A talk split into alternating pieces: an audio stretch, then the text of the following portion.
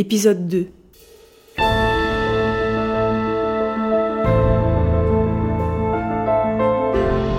Au service de Sa Majesté. 10 mai 1940 Le 10 mai 1940, Winston Churchill revient de sa propriété de Chartwell à la campagne et repasse par l'Admiralty House à deux pas de Trafalgar Square. Là, il nous salue et monte dans une voiture qui le conduit au pas le long du St. James's Park vers Buckingham Palace, où le roi George VI l'a convoqué. Que se dit-il sur le chemin? Le trajet ne prend même pas dix minutes, mais il a le temps de cogiter. Il sait bien sûr que ce n'est qu'une formalité. Le roi n'interfère pas dans les affaires politiques et fera ce qu'on lui a demandé de faire, former un gouvernement d'union nationale. Est-ce que Churchill aimait son roi, ce roi? À ce moment-là, rien n'est moins sûr. Il est, comme nous tous Anglais, très attaché à la monarchie. Il en parle comme d'un lien magique et mystérieux qui rassemble tous les peuples de l'Empire. Mais il sait aussi pertinemment, il me l'a dit, qu'il est tenu en piètre estime par le souverain. Il est accueilli par le secrétaire particulier du roi. Winston lui emboîte le pas.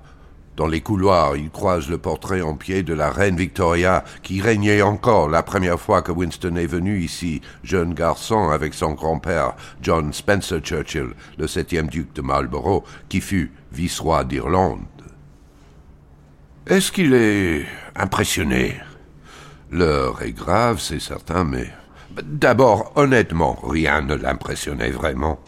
Et puis, il appartient pleinement à ce monde-là. Après tout, il est né dans l'un des plus beaux palais d'Angleterre, Blenheim, un soir de fête. Ce même palais où George VI rencontrera sa future femme. Churchill fréquente la noblesse et la famille royale depuis son enfance.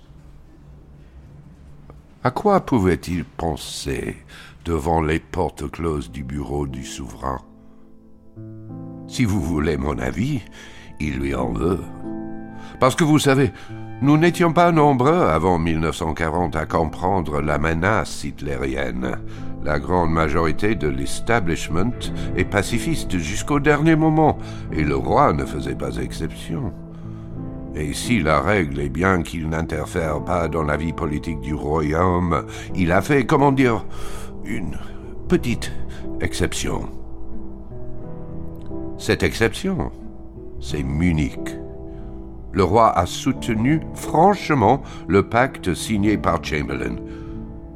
Lorsque Churchill s'y attaque en lançant au Premier ministre Vous avez eu à choisir entre la guerre et le déshonneur.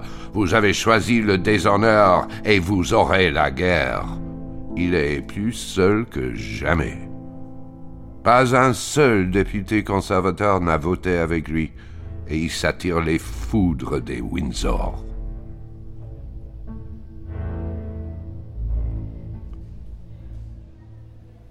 Churchill entend la voix du secrétaire particulier qui annonce L'Honorable Gentleman, membre du Parlement, Sir Winston Churchill. Il entend peut-être son roi soupirer d'impatience. Ce qui lui saute aux yeux, malgré l'apparat et l'uniforme, c'est que le roi est là à contre-cœur. Car George VI n'aurait jamais dû être roi. C'est Édouard VIII qui a succédé à leur père quatre ans plus tôt. Lui, pour rien au monde, il n'aurait voulu du trône. Mais son frère avait abdiqué, et lui, le bègue, le grand timide, qui profitait de ses deux filles sans jamais défrayer la chronique, avait dû prendre sur lui. Il avait fait, comment dites-vous déjà, contre mauvaise fortune, bon cœur? C'était un homme de devoir. Quant à Churchill, c'est du frère aîné dont il était proche. Un soir, ivre, dit-on, il avait tenté de plaider pour Édouard VIII à la Chambre des communes. Sifflé, sans cesse interrompu, réduit au silence, il en était sorti isolé, ostracisé, sa carrière en ruine. Personne n'imaginait alors qui s'en relèvera. Sans doute qu'il avait, tout simplement, de l'amitié pour Édouard VIII, qu'il fréquentait depuis l'enfance. Cette décision incompréhensible était-elle autre chose qu'un acte romantique et irréfléchi alors? Winston refusait de s'étendre sur le sujet. Étrange, n'est-ce pas? Surtout, vous savez, que le roi déchu ne cachait pas ses sympathies pour les nazis. Les Nazis, disait Churchill. Moins d'un an après son abdication, il avait d'ailleurs rendu visite à Hitler et fut pris en photo donnant et recevant le salut nazi. Churchill lui-même le fera exiler aux Bahamas jusqu'à la fin de la guerre. Ils ne se reparleront plus que par lettres interposées, la plupart assez salées. Churchill se tait maintenant. Il sait qu'il passe auprès du roi pour un insupportable bavard. L'entrevue est glaciale et rapide, expéditive.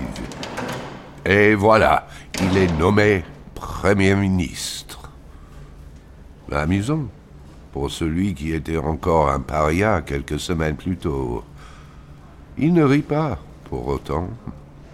Il se retire, comme il se doit, en reculant sans tourner le dos au souverain.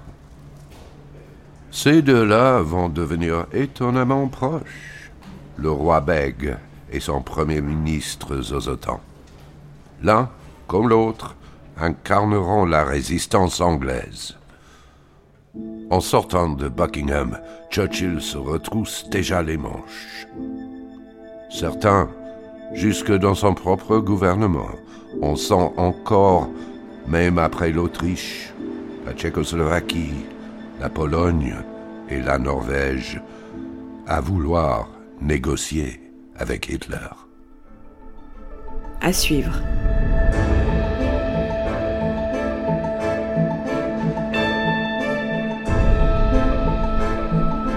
Retrouvez Winston Churchill au cinéma dans le film Les Heures sombres avec Gary Oldman le 3 janvier.